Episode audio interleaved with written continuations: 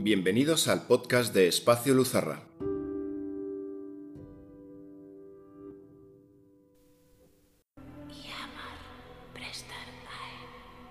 El mundo ha cambiado.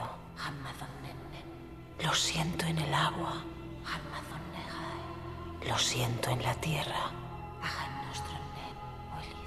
Lo huelo en el aire.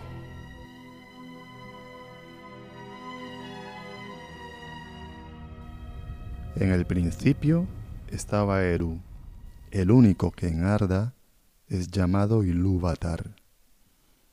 Y primero hizo a los Ainur los sagrados, que eran vástagos de su pensamiento, y estuvieron con él antes que se hiciera alguna otra cosa.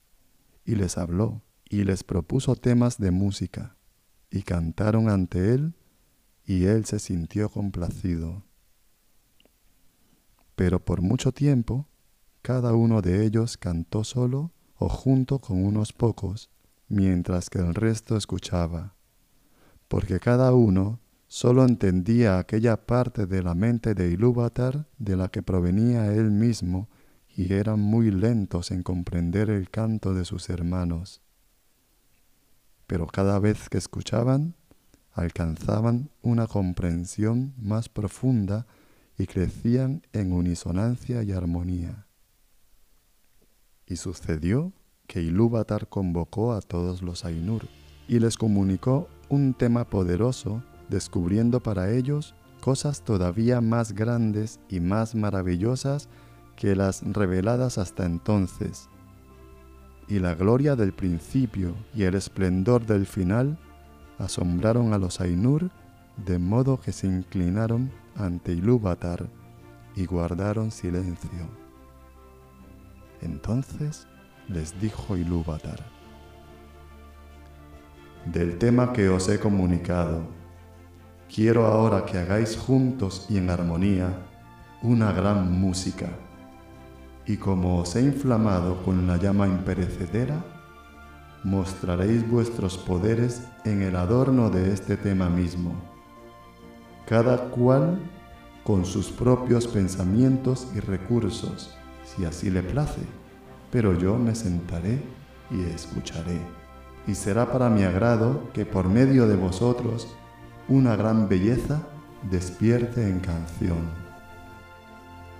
Entonces las voces de los Ainur, como de arpas y laúdes, pífanos y trompetas, violas y órganos, y como de coros incontables que cantaban con palabras, empezaron a convertir el tema de Ilúvatar en una gran música, y un sonido se elevó de las innumerables melodías alternadas entretejidas en una armonía que iba más allá del oído hasta las profundidades y las alturas, rebosando los espacios de la memoria de Ilúvatar.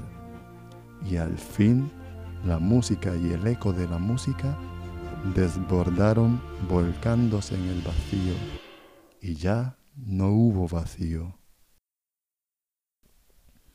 Hoy, en la mirada poética, los mundos de Tolkien.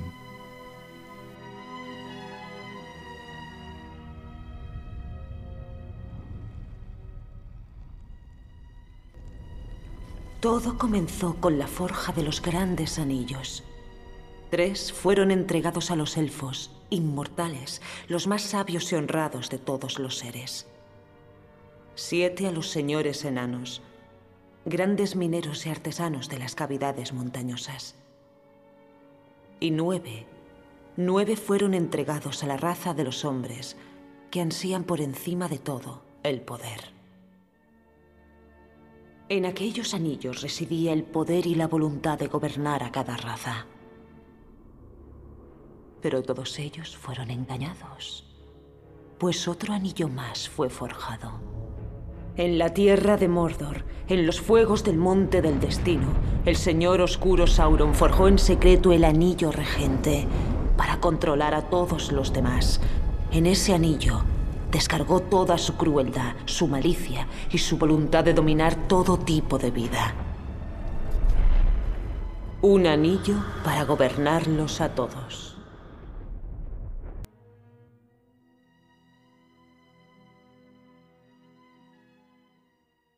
Oíd, vosotros que estáis presentes. El canto que narran las valientes, magnas gestas que a tiempo hicieren, Lucien Tinubiel y el mortal Beren. Y he aquí, se dice, que Beren, tras encontrar muerto a su padre Barahir, huyó y muerte dio a las criaturas del mal. Por el destino, Beren estaba marcado.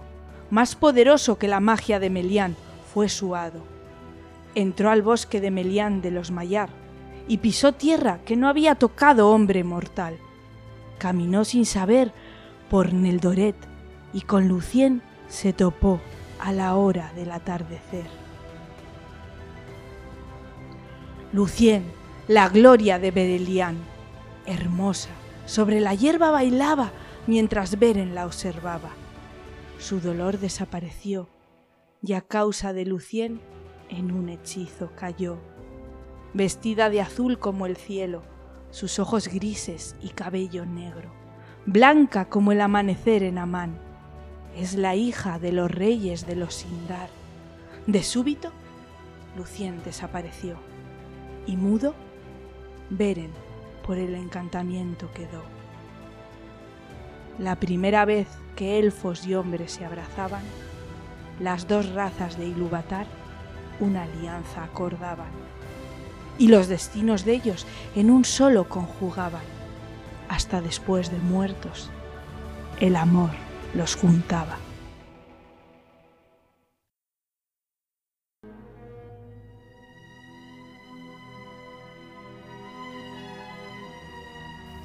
Tolkien, basándose en la mitología nórdica, quiso dotar a Inglaterra de una mitología propia, rica y humana. El poema que acabamos de escuchar es reflejo no sólo de este magnífico universo mítico, sino también de su propia vida personal. La princesa élfica Lucien es su propia esposa Edith, y él se siente el mortal Beren. Ronald, como le llamaban sus allegados, se siente más bien una especie de hobbit.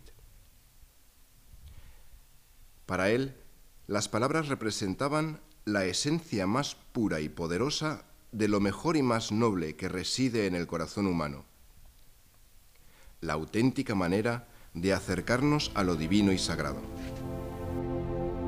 Ojalá el anillo nunca hubiera llegado a mí. Ojalá nada hubiera ocurrido. Eso desean quienes viven estos tiempos, pero no les toca a ellos decidir. Lo único que podemos decidir es qué hacer con el tiempo que se nos ha dado. Hay otras fuerzas en este mundo, Frodo, además de la voluntad del mal. Este es nuestro pequeño homenaje a aquel que redescubrió para el siglo XX la fuerza de la mitología porque hay seres humanos que viven envueltos en la magia de las palabras. Ellas les alimentan y son sus fieles compañeras de por vida. La literatura y la vida se confunden en una simbiosis perfecta y a veces esas historias resuenan en nosotros aunque no entendamos toda su profundidad. Lástima que Vivo no le matara cuando pudo hacerlo. Lástima. La lástima fue lo que frenó la mano de Bilbo. Muchos vivos merecerían la muerte. Y algunos que mueren merecen la vida. Podrías dársela tú, Frodo. No seas ligero a la hora de adjudicar muerte o juicio. Ni los sabios pueden discernir esos extremos. El corazón me dice que Gollum tiene aún un papel que cumplir, para bien o para mal de que todo esto acabe.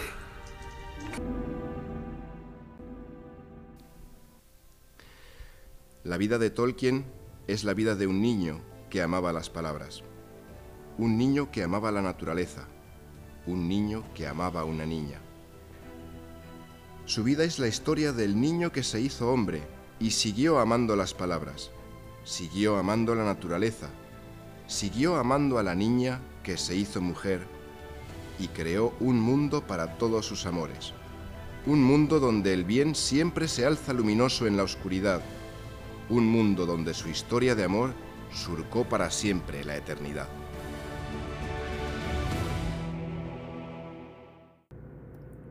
Textos de El Silmarillion y El Señor de los Anillos de J.R.R. Tolkien. Voces por orden de aparición: Andrés Cortés, Leticia Darriba y Giva Van Lieven.